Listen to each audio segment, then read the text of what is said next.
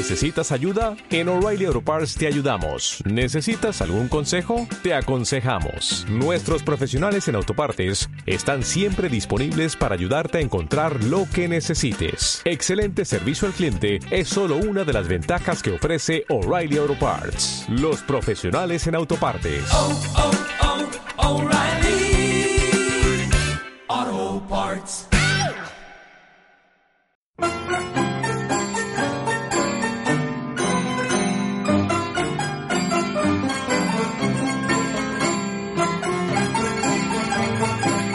Hola amigos, bienvenidos a Podcastizo, el podcast de Madrid.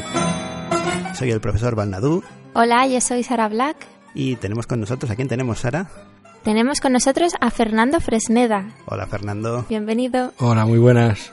Ahora enseguida os vamos a presentar de qué vamos a hablar, pero antes de empezar, eh, dad la bienvenida a nuestros oyentes una temporada más. Estamos en la quinta temporada de Podcastizo que comienza con este programa, nada menos que quinta, ¿eh? ¿Quién lo diría? Esta temporada estrenamos micrófonos. Cada, cada año vamos mejorando poco a poco. Así que bueno, este año contamos con nuevos micros y nuevo material. Esperamos que nos escuchéis mejor. Y tenemos otra novedad, ¿verdad, Sara Black?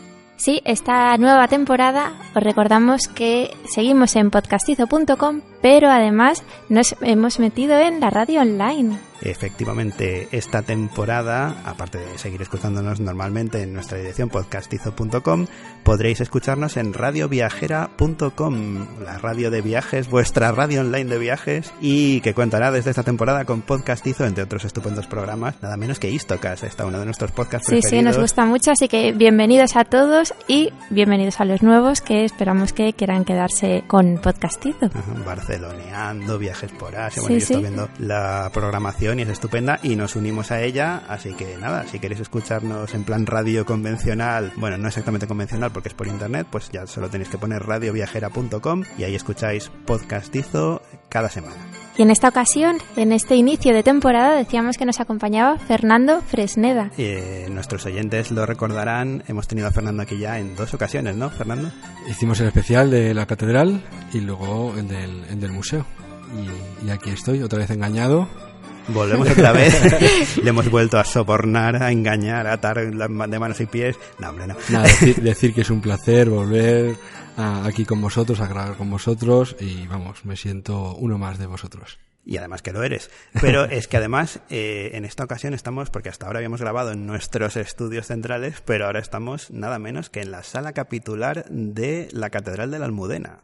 Un lugar privilegiado donde se reúne el cabildo catedralicio y bueno, pues hoy nos reunimos nosotros a grabar este especial. Ajá. Así que empezamos fuerte la temporada desde una localización singular madrileña. Además que, en fin, no creo yo que haya habido muchos podcasts desde aquí. Este es el primero, soy los primeros. El primero. Desde la sala capitular, un sitio estupendo. Si queréis saber más de la sala capitular, recordad que lo podéis escuchar en eh, el programa que ya hicimos con Fernando sobre la Catedral de la Almudena, que es el podcastizo número 68, habíamos quedado, ¿no? Sí. Entrando en podcastizo.com, en los programas 67 y 68 están dedicadas a la Catedral de la Almudena, tanto la catedral como el museo, y había un programa anterior donde se hablaba en concreto de la Virgen de la Almudena. Exacto. Y también podéis venir al museo de la Catedral de la Almudena a conocerlo y verlo por vuestros A propios eso, ojos. a eso Eso vamos, a eso vamos. Esa es la O idea. sea, el plan es el siguiente. Escucháis Podcastizo, programas sobre la Virgen de la Almudena, programas sobre la Catedral de la Almudena y programas sobre, en concreto, el Museo de la Almudena. Los dos últimos con Fernando. Y una vez veis este, por supuesto, escucháis estos dos programas y ya escucháis este también que vamos a empezar ahora, ya venís más que documentados para visitar todas las maravillas que tiene la Catedral de la Almudena, el Museo de la Almudena. ¿Cómo era? Tenemos dirección web, ¿verdad? Sí, sí, y después de la visita a seguirnos en, en, en redes sociales, arroba Museo Almudena, eso es lo más importante de todo. Exacto, que sois muy activos además, sí, sí, sí, Sí, sí. da gusto. Luego también mm, tenemos dirección web del museo, Es eh, Museo Almudena Archimadrid. museoalmudena.archimadrid.com. Archimadrid. Ahí estamos.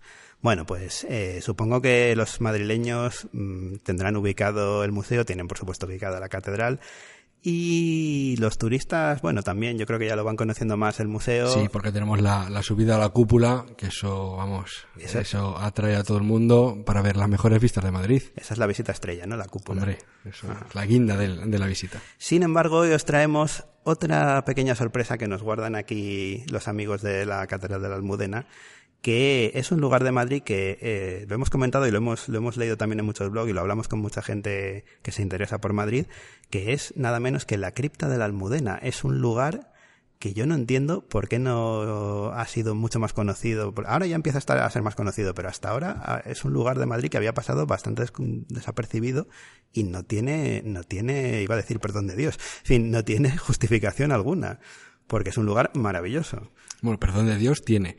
Eso, eso está claro.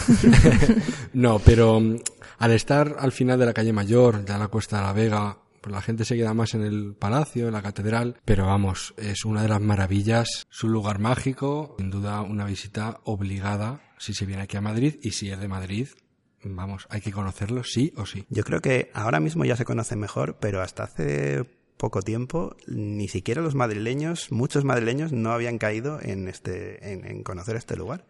Pasaba un poco desapercibido. Hace cinco años, cinco o seis años se cambió toda la iluminación del interior y ahora llama mucho la atención. Antes se veía un poquito un lugar más lúgubre y pues eso a lo mejor daría un poquito más de reparo.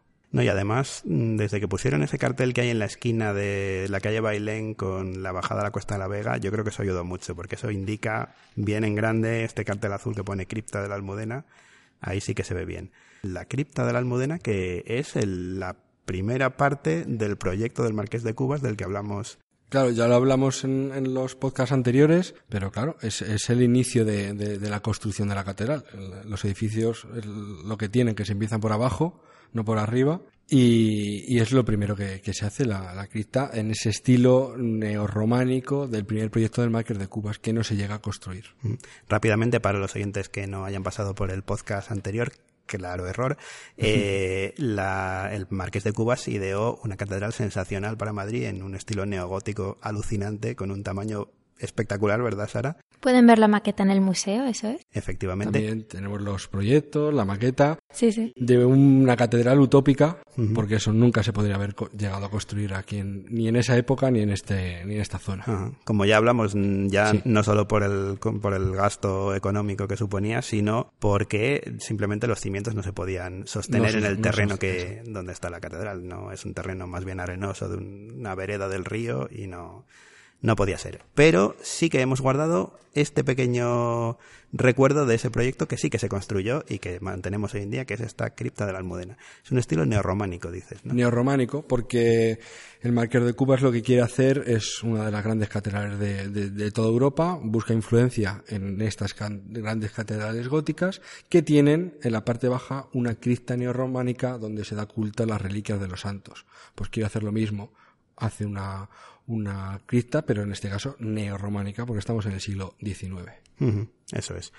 Y bueno, a partir de aquí, esto sí que se completa. Eh, ¿cuándo, se, ¿Cuándo se inauguró la obra por fin? ¿Cuándo se puso? Claro, se pone la primera piedra en 1883 y ya se terminará eh, reinando la reina eh, María Cristina de Habsburgo. Estamos oyendo las campanas. Esto no estaba preparado, pero yo creo que lo vamos a dejar porque queda muy, muy chulo. Las campanas de la catedral. campana de la catedral. La llamada a la misa. Nada, decía que es María Cristina de Habsburgo la que inaugura la catedral ya en mil- eh, perdón, la cripta en 1911. Ujú. Y entonces, a partir de 1911, funciona como una iglesia. como la iglesia. En realidad hace las veces de la iglesia de Santa María.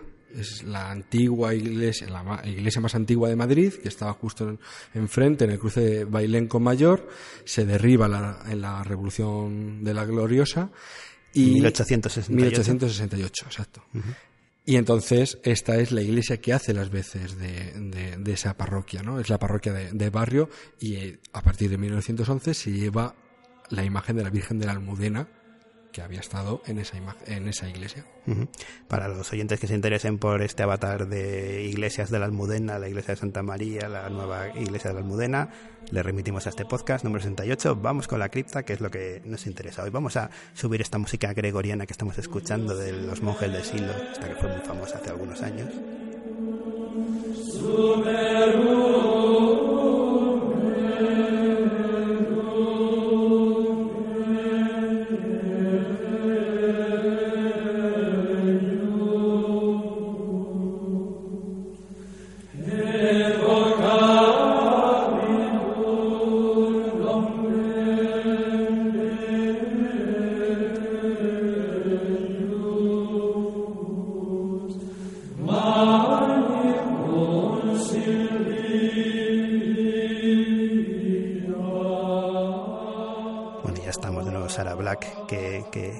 Fantástico escenario con esta música. Bueno, sensacional. Nada mejor para introducirse la cripta. Una cripta que, como es la función de una cripta, está llena de enterramientos, está llena de, de muertos. Es, que esa es la función, su propio nombre lo, lo, dice, ¿no? La gente cuando entra a las visitas pues se asombra de ir pisando lápidas en el suelo, pero es que es que es un lugar de enterramientos. He leído que hasta 1500, incluyendo cenizas, de, en fin, los incendios. Yo no los he contado, no he ido uno a uno contándolos, pero, pero vamos, hay, hay unos cuantos, sí, hay unos cuantos. Ya no, no hay hueco, ya, o sea, si estáis buscando una casa para la otra vida, ya lo siento por vosotros, tenéis que ir al otro lado porque no, hay, hueco ya. Vaya por Dios, vaya por Dios, nos hemos quedado sin bueno. Pero bueno, y uno de los, uno de los eh, enterramientos que iba a ser, digamos, el principal de la cripta, nunca llegó a ocurrir. Nunca llegó. O sea, se empieza a enterrar. Hay un montón de gente, principalmente porque va a haber un gran enterramiento, pero al final ese gran enterramiento nunca ocurre. Y es el de María de las Mercedes, primera esposa de Alfonso XII cuando fallece tan joven, con tan solo 18 años, es Alfonso XII el que quiere enterrarla justo en la iglesia que se empezaba a construir, que ella quería construir para la Virgen de la Almudena. Efectivamente, ella, ella fue una de las principales promotoras. Prácticamente la, promotora de, la Catedral de la Almudena, ¿no? Y, pero claro, sus restos no, no van a venir hasta el año 2000 pero no vendrán a la cripta, vendrán a la catedral directamente. Mm, actualmente está en el altar. Está justamente debajo del retablo donde está la Virgen de la Almudena. Y durante este tiempo estuvo en el monasterio de Escorial. Estuvo en, la Basílica del Escorial, en la capilla de San Juan de Letrán, ahí en uno de los laterales, ahí estuvo enterrada. O sea, no estuvo en el panteón. No estuvo en el panteón porque ella no dio descendencia real. Ahí está, es verdad. Es una de las normas para ser enterrado en el panteón. Junto con Alfonso XII está su segunda esposa, María Cristina, que es la que tuvo Alfonso XIII. Ya saben, los reyes consortes o reinas consortes solamente pueden ser enterrados si su hijo alcanza eh, el título de rey. En este caso, la reina Sofía ya puede ser enterrada allí, porque Felipe pues ya es rey.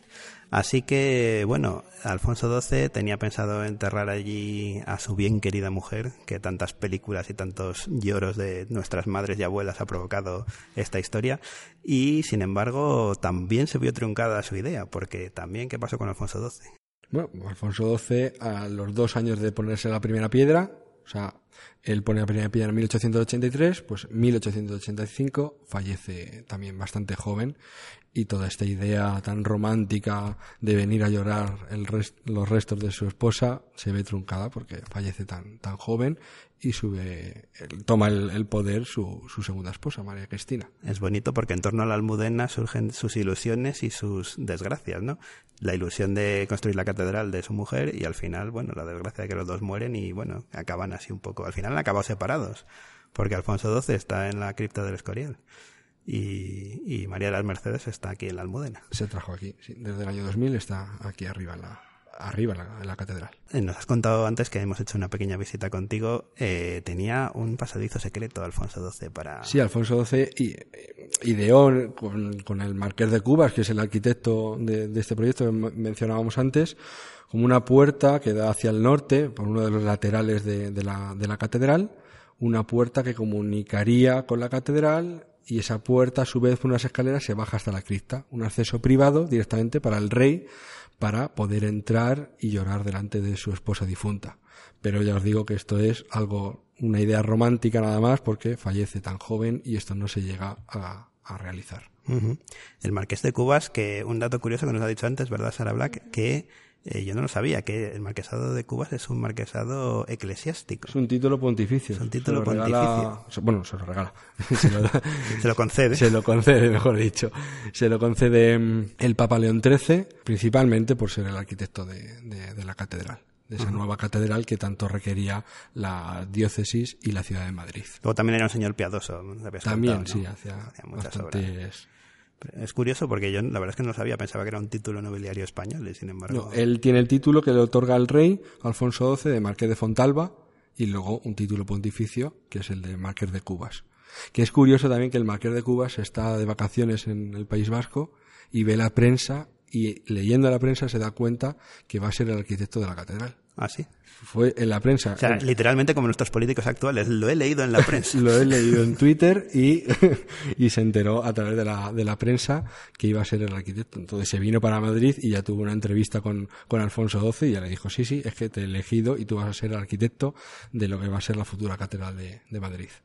Eh, entonces tenemos el Marqués de Cubas con su proyecto. Esta, una de las razones de por qué la cripta tiene tal cantidad de columnas, que son, yo he leído 580, yo no sé si es demasiado. O Yo creo que son en torno a unas 450 columnas. A ver, más que, o que contarlas Tampoco las he día. contado. Un día, un día venimos y las contamos. Esto hay que contarlo, eso sí. Pero, pero sí, y principalmente todas las columnas están para, para soportar lo que, no lo que hay ahora arriba, que es la catedral actual, el segundo proyecto de la catedral, sino lo que el Marqués de Cubas quería construir, que un proyecto muchísimo más eh, grande, principalmente en altura. Yo he leído por aquí eh, en un blog, que por cierto ya lo digo, ya que he sacado el dato, eh, Madrid entre mi cielo y mi. Es bonito el nombre, ¿eh? Bueno, pues eh, he leído que tiene 16.000 metros cúbicos de piedra de chao, mas, o algo así, que me perdonen los amigos de Portugal, eh, de piedra de portuguesa. Es, es piedra caliza de Portugal, sí. Se trajo de Portugal para... Y es piedra, va, se le ve una piedra Robusta. robusta y resistente. Aquello es una de las sensaciones que da, ¿verdad, Sara? El Sí. peso de la... Es esos, esos caminos ¿no? que se crean eh, con, con esas avenidas de columnas, además todas con capiteles distintos, con la nueva iluminación, que es... Hay una nueva iluminación maravilla, hace poco, sí. nos has contado. Sí, tendrá muy poquitos años, seis o siete años. Lo curioso es lo que os comentaba antes en la visita, que, que hay que imaginarse esa cripta pues, a principios de los años 20, cuando ya se ha inaugurado y no hay luz artificial. Y son esas columnas tan robustas, por las vidrieras entra muy poquita de luz, ya que está encajonada en un, en un foso. Y, y tendría que ser espectacular ese bosque de, de columnas, ese carácter nocturno, también por la cripta y enterramientos, tendría que dar una Yo- sensación. Yo la primera vez que hice la visita, que hace ya bastantes años, yo para mí que no estaban esas luces, la sensación que me llevé era que era como una especie de iglesia bizantina, que son así como mucho más oscuras. Además tiene- es un poco, tiene un poco de aire de eso también. Sí, claro, no solo es románica, sino que tiene mucha decoración neobizantina. Claro, y entonces a mí me dio la sensación esa, era como muy oscuro, había velas de estas, las típicas que están en estos plásticos rojos, que dan así un ambiente, y me, yo me llevé la sensación como cuando he estado en alguna iglesia bizantina, de estilo bizantino. Y sí, sí, era bastante peculiar el ambiente. Aparte de eso, del bosque este de columnas, que es sensacional, es una de las eh, estancias más, más singulares de Madrid, eso está claro. Y, y decir que cada columna tiene su capitel y su capitel es completamente diferente al que esté al lado. Son, pues eso, casi 450 capiteles completamente diferentes, ideados por Miguel de Olavarría, que es el segundo arquitecto de la, de la catedral. Luego tiene, tiene unas cuantas curiosidades que nos has contado que al visitante habitual se le pasan de largo seguro. Empezando desde la portada que hay una Virgen de la Almudena. Bueno, hay una pequeñita imagen de la Almudena, pues el templo dedicado a, a la patrona de Madrid y, y aparece escondida, no vamos a decir dónde, así que los oyentes lo que tienen Claro. que hacer es ponerse delante de la fachada principal de la cripta y ponerse ahí a buscar. Y a buscar y no confundir con la hornacina que hay un poco más abajo en la Cuesta de la Vega, que es donde señalaba más o menos el sitio donde se encontró la imagen de la Almudena, que esa es una imagen grande y fácilmente localizable. Claro, bueno, esta es pequeñita y escondida entre la decoración de la puerta y no vamos a decir más detalles de dónde está, la, la gente tiene que buscarla. Hay que ir a buscarla y después entrar en el interior. Esto es como lo de la Universidad de Salamanca, De ¿no? Salamanca. que tienen ahí el astronauta y el otro lado, en fin, estas cosas. Pues aquí tenemos una pequeña Virgen de la Almudena que hay que localizar. Y hablando de ir a buscar, también entre esos capiteles distintos hay algunas curiosidades y algunos capiteles que sí que van en, en grupo, ¿no? Hay que estar muy pendiente. Hay muchos capiteles muy curiosos, hay que, una vez que se entra en la cripta, m- levantar la mirada porque sorprende mucho al, al visitante. Hay, no vamos a decir dónde, pero hay escondidos pues un caracol, por ejemplo.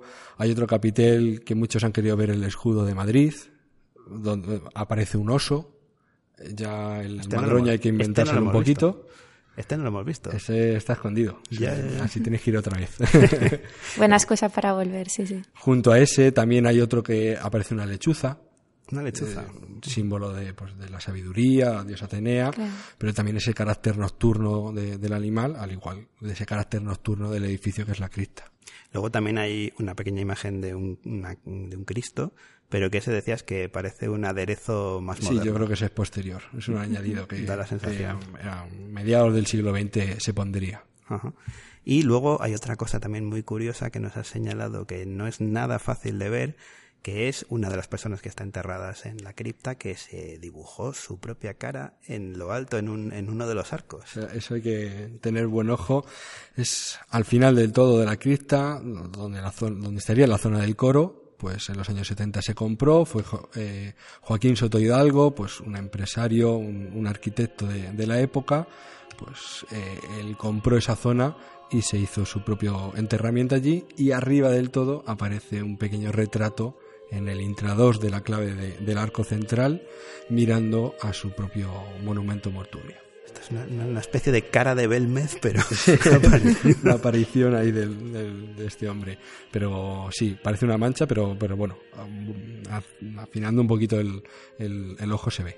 Vamos a darle ambiente, vamos a darle ambiente. Imagínense que estamos en la cripta, cripta neorrománica, neobizantina, en fin, con este bosque de columnas. Vamos con los responsorios de tinieblas de Tomás Luis de Victoria. Además, sube, sube, sube. esa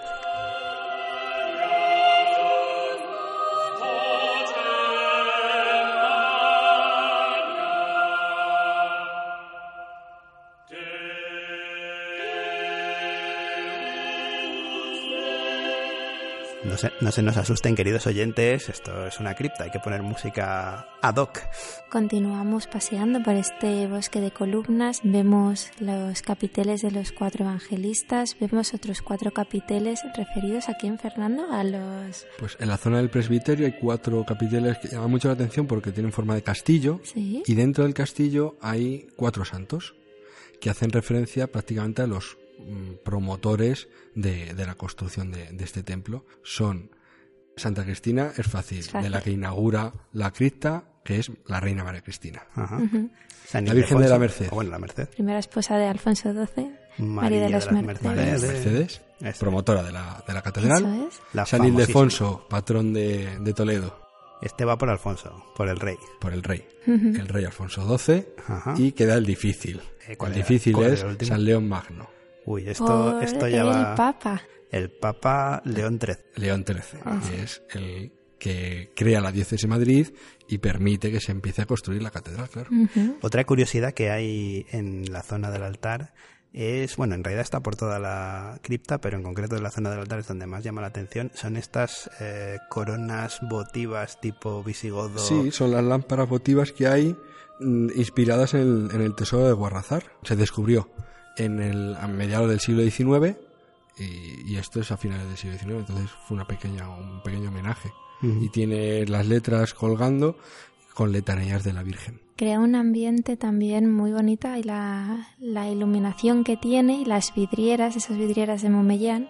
Son las vidrieras y los mosaicos. Ese, esa inspiración bizantina de, de la que estás hablando tú, pues lo consiguen estos talleres con todas las vidrieras de, de- la cripta y esos mosaicos, que hay algunos mosaicos que llaman muchísimo la atención. Los mosaicos, para los que no lo hayan visto, y dado que aquí no podemos poner imágenes porque estos son ondas sonoras, pues eh, yo, para que los oyentes hagan una idea, pensaría en estos carteles tipo Belle Époque, este tipo de diseños, ¿no? Son un poco así. Son los, eh, hay una, no me acuerdo dónde era, en la capilla que hemos visto hace poco, La unos capilla de, ángeles. lo- de los Urquijo. Ajá, sí. de los Urquijo.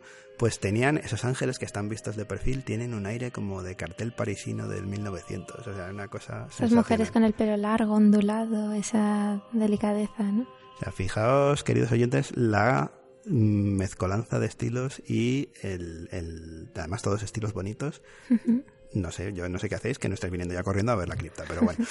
Eh, entonces vamos a hablar, Sara, cuéntanos un poco de este famoso Momellán, que es famosísimo en muchos sitios de Madrid, muchos edificios, el Casino de Madrid, en fin, en un montón de sitios, donde Sí, sí, tiene sí. vidrieras sobre todo y bueno, otro tipo de trabajos artísticos. ¿Quién era, quién era este señor? Sí, suena, antes- suena francés, ¿no? Sí, antes de nada un par de apuntes sobre Montmellán. Jules Pierre Montmellán, con 23 años, siendo hijo y nieto de pintores de Loza, funda una pequeña empresa para dar eh, servicio a iglesias. Para Esto en Francia estamos hablando. en Francia, pues con vidrieras y, y demás.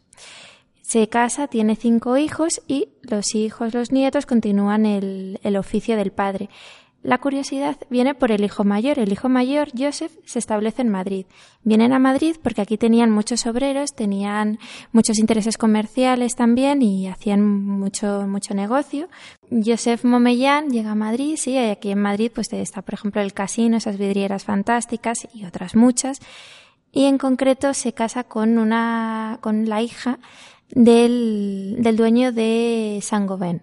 Entonces, el hijo del dueño de Montmellán, vamos, de Montmellán y la hija de Saint-Gobain se establecen aquí creando una de las principales fábricas que está en concreto, o estuvo, porque ya no queda ninguna, en José Abascal 39. Estuvieron en la Castellana también y desde aquí pues eh, se fueron extendiendo también a otros lugares de España, Barcelona, San Sebastián y, y tuvieron muchísimo éxito. O sea que digamos que el Momellán eh, español, entre comillas, es mm, de la descendiente del original Momellán francés Es el primogénito del original y unió dinastía con ujú, y nos ha dejado unas vidrieras maravillosas. No sé- No, sé, si las- la, cúpula esta famosa del, del Hotel Palace también, ¿no? Sí, Es, sí, eh, sí. no hay, sé. hay muchas. La verdad es que no, no lo sé ahora mismo de memoria si eso, ¿no? Pero seguramente. También las vidrieras, por ejemplo, de la Catedral de Sevilla. Son algunas de Montmellán y sí, hay mucho, Ah, muchos de ellos.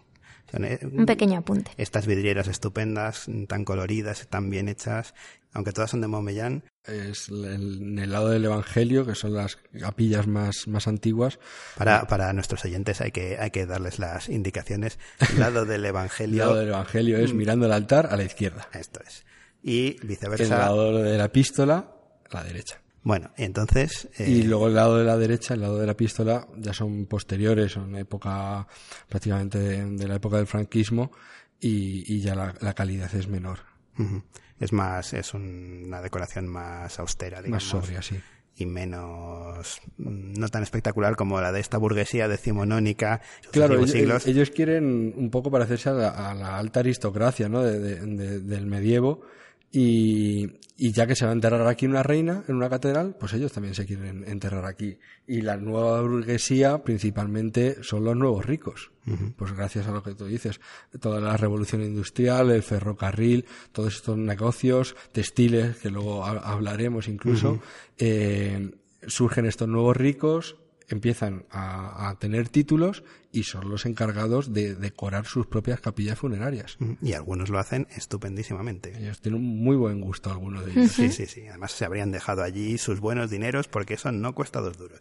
Eso, hacerse una, una- unos mausoleos como los que hemos visto, los que podemos ver en esta cripta, en fin. Tiene Eso su- es, es tiene su digno de trabajo. ver y hay que, hay que Es, volver, sin hay duda, que uno recomendarlo. del- de los mm, espacios funerarios más importantes de Madrid, incluido con el, con el Panteón de Hombres Ilu- Ilustres, pero sobre todo, pues, una de las mejores representaciones de las artes decorativas de finales del siglo XIX y principios del siglo XX, porque los mejores artistas, Montmellán, hemos dicho, posiblemente Benjure. Eso te iba a preguntar. ¿tenemos Benjures o, o no tenemos Benjures? Eh, hay un, un relieve muy bonito de la Sagrada Familia en una de las capillas atribuidos a, a Benjure y, a, y- y algunas esculturas atribuidas a, a su taller.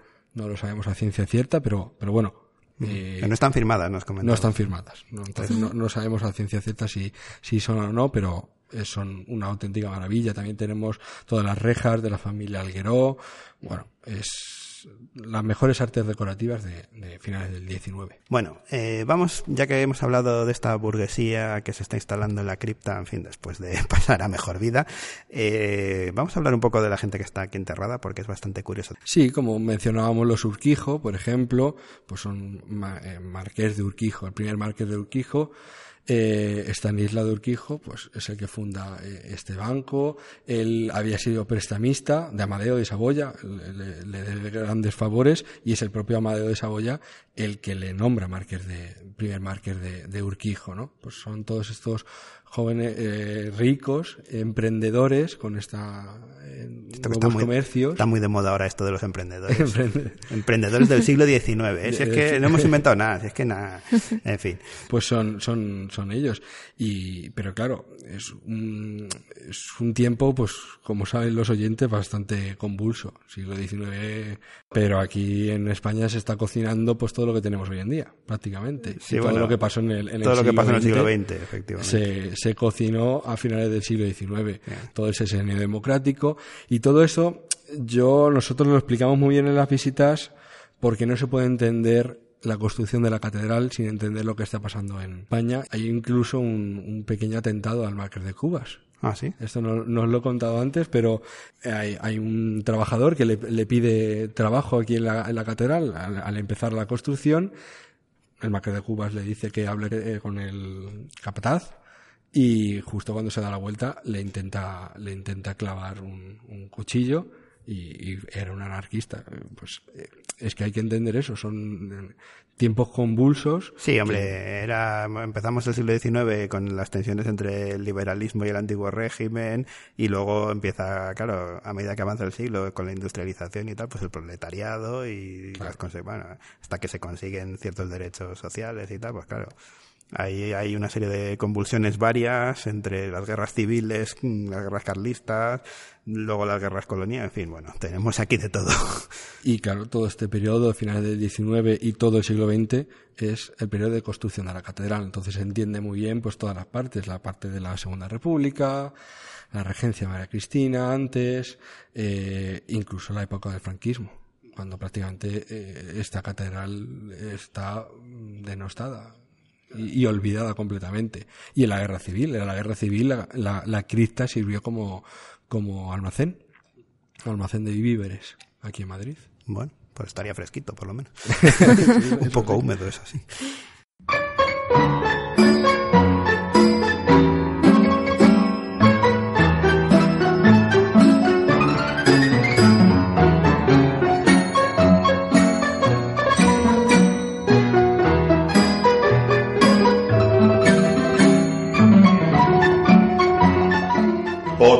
El podcast de Madrid. Madrid, Madrid, Madrid.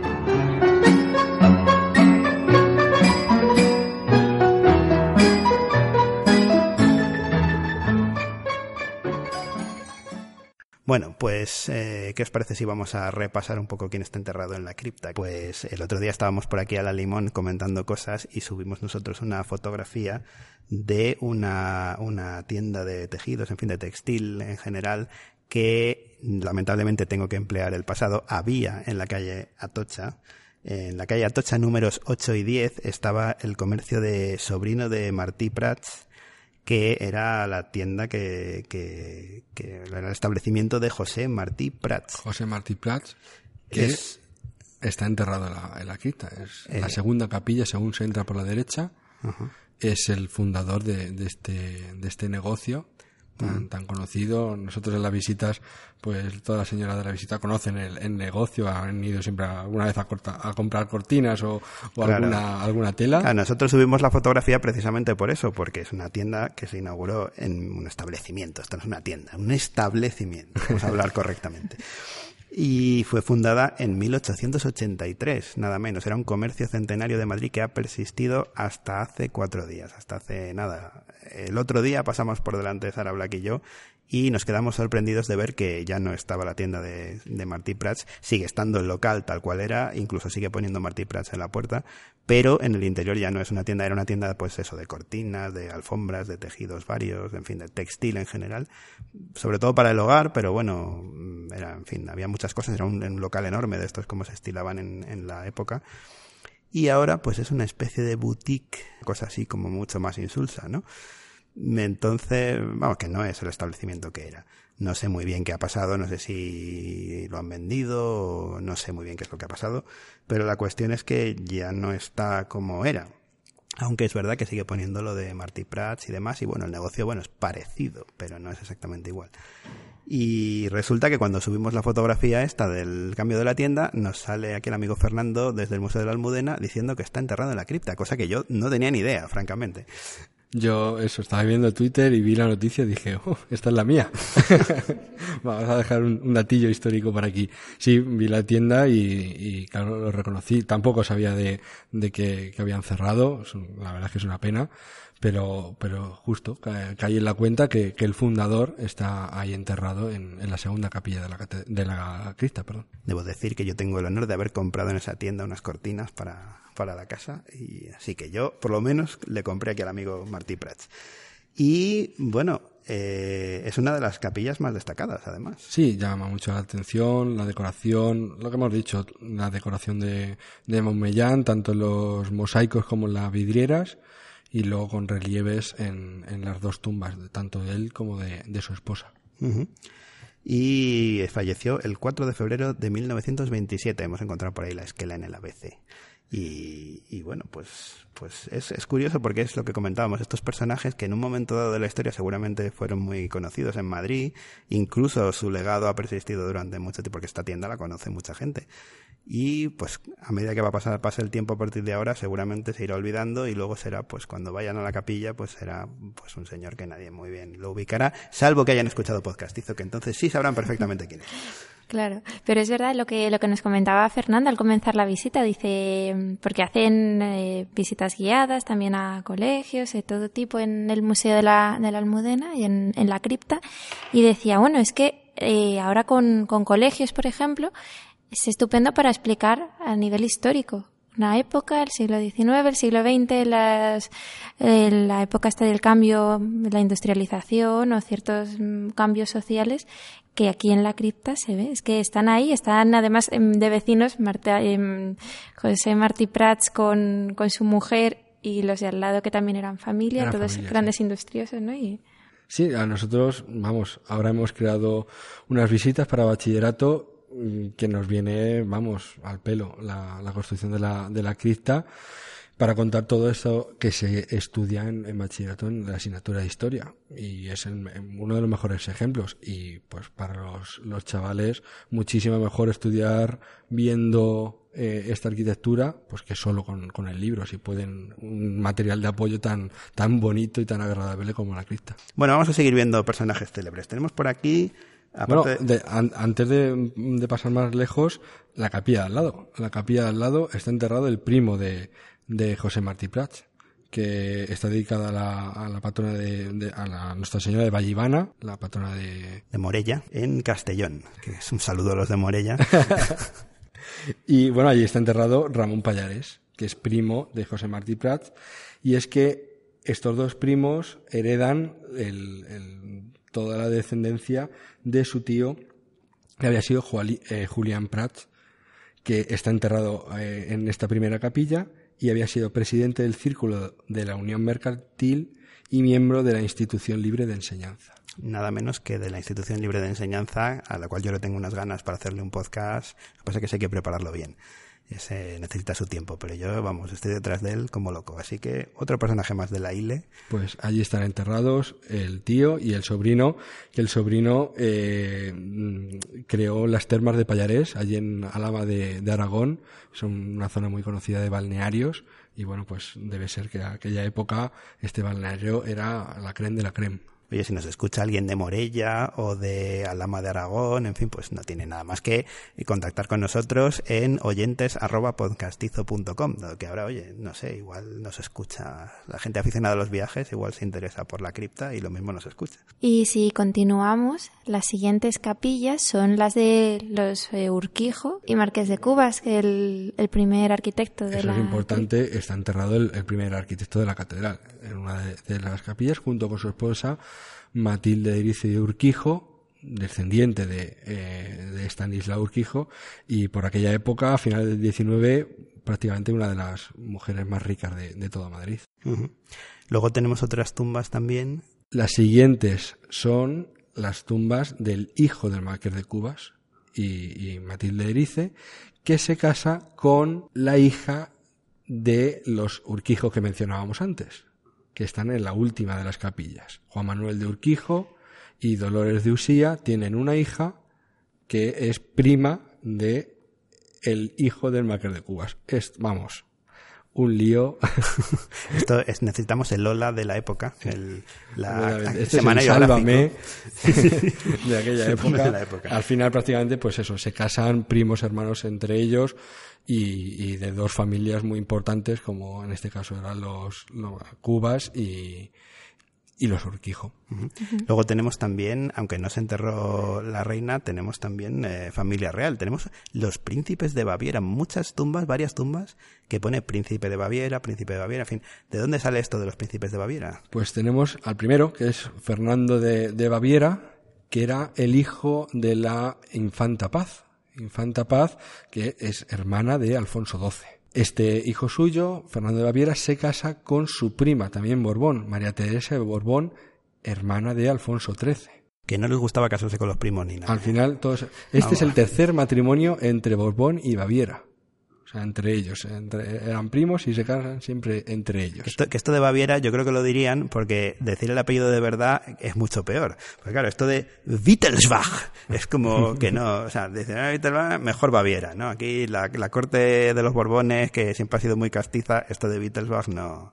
De, de Baviera, de, De, Baviera. de. Baviera y arreando. Esto es como con los Austria, que te dicen, no, los Austria, los- pero si eran los Habsburgo. Pero, pues nada, los Austria. Luego otro personaje que además a los aficionados a Madrid, le, vamos, es uno de esos personajes mm, conocidos, que es Fernando Chueca Goitia. Es que para nosotros en la, en las visitas guiadas que hacemos a la, a la cripta, es, yo creo que es un momento muy bonito dentro de la visita cuando llegamos a la tumba de Fernando Chueca, último arquitecto de la, de la catedral, el que consigue terminar la catedral de la Almudena y prácticamente está enfrentado con la tumba del primer arquitecto, el que mencionábamos antes, Marqués de Cubas. Los dos arquitectos, primero y último, prácticamente enterrados eh, a la par. Bueno, y Sara Black, este señor, aparte de, de arquitecto y el último arquitecto de la catedral, era muchas más cosas. Este señor era cronista de la Villa de Madrid, un gran honor. Esto es por lo que decía yo aquello de que era muy conocido entre los madrileñistas, entre los aficionados a Madrid, Eso es, sí, porque sí. fue uno de los, además era un señor, por lo visto yo he leído crónicas hablando de él y tal, mm, increíblemente culto. Este señor además fue muy longevo, vivió más de 90 años y, y realmente, bueno, pues tenía medallas de, de todo tipo. Estaba en la Academia de Bellas Artes, de la Historia, fue senador de UCD y estaba muy involucrado con el arte y la, y la cultura. Historiador, escribió más de 300 libros, fue restaurador de un montón de monumentos. Sí. Yo recomiendo uno de esos libros que escribió, que es Invención de una catedral, donde cuenta todos los avatares de la construcción de, de la Almudena. Invención de una catedral. Se la vio y se la deseó para, para terminar el edificio. Y bueno, también tenemos enterrados que no hay visita guiada que no pregunten por, por ellos dos a los marqueses de Villaverde. Yo, yo no me atreví a decírtelo, pero bueno, ya que lo has soltado, pues oye, efectivamente Bueno, está, ahí están enterrados y ya. está el famosísimo Marqués de Villaverde por allí. Tampoco está en un sitio muy destacado, pero está por allí. Y o sea que te preguntan mucho por él, ¿no? Sí, Ha principalmente sido ha sido este año, ¿no? Por, por, Claro. por su, su esposa. Yo no sabía ha que había fallecido, falleció en diciembre, el 29 de diciembre de- del año pasado. Y claro, pues ha sido tan reciente ahora que las visitas, pues, pues el morbo. Lo que uno Bueno, tiene que hacer, sí, lo que uno tiene que hacer es venir a la cripta, conocerla, volver, ver todos estos detalles que os estamos contando en los capiteles. Preguntar por Fernando, decir que les haga él la visita. Claro, este aquí tipo le de vamos A, le vamos a colapsar la agenda. Dejar buena propina. Eso también. Naturalmente. Oye, en, realidad, en realidad, la visita a la, a la cripta es, una, es una, un donativo de un euro, dos euros. Sí, sí, la visita, o sea, la visita individual a la, a la cripta es, está abierta y piden un donativo. Quien quiera Pero, pero en realidad, y en quien realidad no. puedes entrar sin darlo. Exactamente. Que también hay que ser roñoso para no dar un euro. Nosotros lo que hacemos dentro del museo son las, las visitas guiadas a la cripta, que eso hay que ponerse en contacto con el museo y ya esas son tres euros o visita, pero merece muchísimo, Muchísimo la pena, sí, sí. Luego está también una cosa que me acabo de recordar ahora mismo, nos has contado, eh, está en una zona que pasa totalmente desapercibida, es el lugar donde se llevó a cabo la primera misa en lo que ya era una iglesia donde luego estaría la almudena, en fin. Claro, o sea, eso es un punto también importante dentro de las visitas porque de forma individual, sin una visita guiada, ese punto no te fijas. No te fijas porque además es al final en el pasillo, entonces no piensas que ese sea el germen de la catedral en sí, claro. La catedral, la construcción empieza de- desde Palacio hacia la calle Mayor, por lo tanto, en esa zona que estamos diciendo es donde se realizaría la primera capilla. Primera capilla que ya en 1886 se dice la primera misa, a la cual asiste la reina de aquel entonces, María Cristina, y se eh, realiza, eh, celebra la Eucaristía en sufragio por los dos reyes fallecidos, María de las Mercedes y Alfonso XII, que el año anterior había fallecido. Y es la primera misa que se realiza y todavía ni la cripta estaba hecha, solo una pequeña capilla. 1886. Y luego tenemos también un recuerdo de la famosísima y queridísima en Madrid infanta La Chata, la, la famosa Isabel de Borbón, Isabel de Borbón. que esto sí que a mí me llama la atención. Resulta que pagó una piedra. O sea, mira que hay piedras, ¿eh? Pues pagó Pues una piedra. esa. Y la primera que se ve. La primera que se ve, eso sí, una piedra grande, todo hay que decirlo, y con cartel además. Pero una piedra. Sí, porque al principio la construcción de la, de la catedral prácticamente eh, empieza a estar pagada por la Casa Real. Digo que al principio, luego no tiene nada que ver la Casa Real con la catedral, pero Isabel, de, Isabel II eh, vende parte de sus joyas para la construcción y su hija, la, la chata, como dices, pues ce- vende también parte de sus joyas y dona una de las últimas piedras que se pone, que la piedra pone en 1907 y la cripta se inauguraría en 1911. Bueno, pues nos queda una de las joyas, o sea, nos hemos dejado casi lo mejor para el final. Claro, es que Una joya- hablar aquí de la crónica social, pero lo mejor para el final. Nos hemos dejado lo mejor para el final. Sí, señores, todavía hay más, como decían en los dibujos animados. En la cripta de la Almudena se guarda una de las imágenes, si no la más antigua La más, La más de antigua. Madrid. Más antigua. La más antigua de Madrid. imagen, imagen de la Virgen. más antigua de Madrid. A ver, a ver, cuéntanos esto. Es la imagen de la flor de lis. Claro, es una, una pintura al temple sobre, sobre el muro y esa pintura estaba en lo que había sido la mezquita, aljama de, de, de ese Madrid eh, medieval, que luego cuando Alfonso VI reconquista manda que esa iglesia sea la primera iglesia de, de Madrid y manda que se eh, pinte una imagen de la eh, Virgen María con el, con el niño en, en, sus, en sus piernas. Todo esto mientras buscaban la Almudena, que se supone que la habían escondido Claro, en la muralla y que no aparecía. Claro, todo eso mientras luego se va a Toledo a reconquistar Toledo y cuando vuelve aquí a, a Madrid, pues ya es cuando aparece la Virgen de la Almudena y todo eso. Y que yo he oído que estaba hasta el Cid, el Cid campeador, estaba Bueno. cuando apareció. O sea, hay, hay todo tipo, la leyenda deriva ya a unas cosas. Eso. Oye, quién sabe, igual estaba. eh. Sí, pero Cuando el río suena, agua lleva. La, la historia de la Virgen sí que tiene dos, dos vertientes, ¿no? Eh, hablamos... Claro, porque esta historia que estamos contando, mejor dicho, esta tradición que estamos contando, eh, estamos hablando del siglo XI. Y los estudiosos eh, hablan y datan esta imagen de la flor de lis del siglo XIII, una imagen románica de una virgen sedente, como el trono de- del Salvador, y estamos hablando de, de principios del XIII. Por lo tanto, ahí las fechas Claro. Hay, hay cosas que no cuadran. Si la eh, dama que fue tomada como modelo fue la hija de este rey y se pintó dos siglos después, no cuadra mucho. Bueno, que tampoco tenemos fotos de la hija, pues tampoco podemos comparar. Por eso la tradición cuenta que es Doña Constanza, ¿no? La, la, la, la reina y como era de, de origen francés, de, de la dinastía de los Capeto, pues ese, ese símbolo de la flor de lis, que es el símbolo de la, siempre ha sido el símbolo de la casa eh, de Francia y luego de los, de los Borbones. Borbones. Pero claro, ahí las fechas cuadran un poquito. Es más posible no que sea el origen eh, bíblico, ¿no? El significado Claro, de pureza, sí, lirio, lis. Si, si buscamos en la Biblia, pues nos saltan un montón de, de- de ejemplos, desde el lirio, como dices tú, símbolo de la pureza, hasta incluso pues esa eh, hoja trifolia tres hojas en la misma, que nos habla de, de, la Trinidad, para combatir esa herejía de, del arrianismo, que, que um, decía que, que, no creía en la divinidad de, del Hijo, ¿no? Entonces, bueno, eh, por tanto no cree en la, en la Trinidad. Y también podría hacer alusión esa hoja trifolia al, al retoño del, de, del tronco de Jesé de, de, la descendencia de, de, Cristo, ¿no? Entonces, mirando la Biblia, pues yo creo que nos encontramos bastantes... Vamos, que la teoría está de Constanza y que era... Bueno, es lo que cuenta la tradición, las tradiciones están ahí y tampoco podemos mm, desmontarla, hay que hablar de ella, pero mm, conociendo... Incluso aunque, aunque se demostrase que realmente no fue así, que es lo que parece, realmente la tradición forma parte ya de la historia también, la propia, la propia tradición.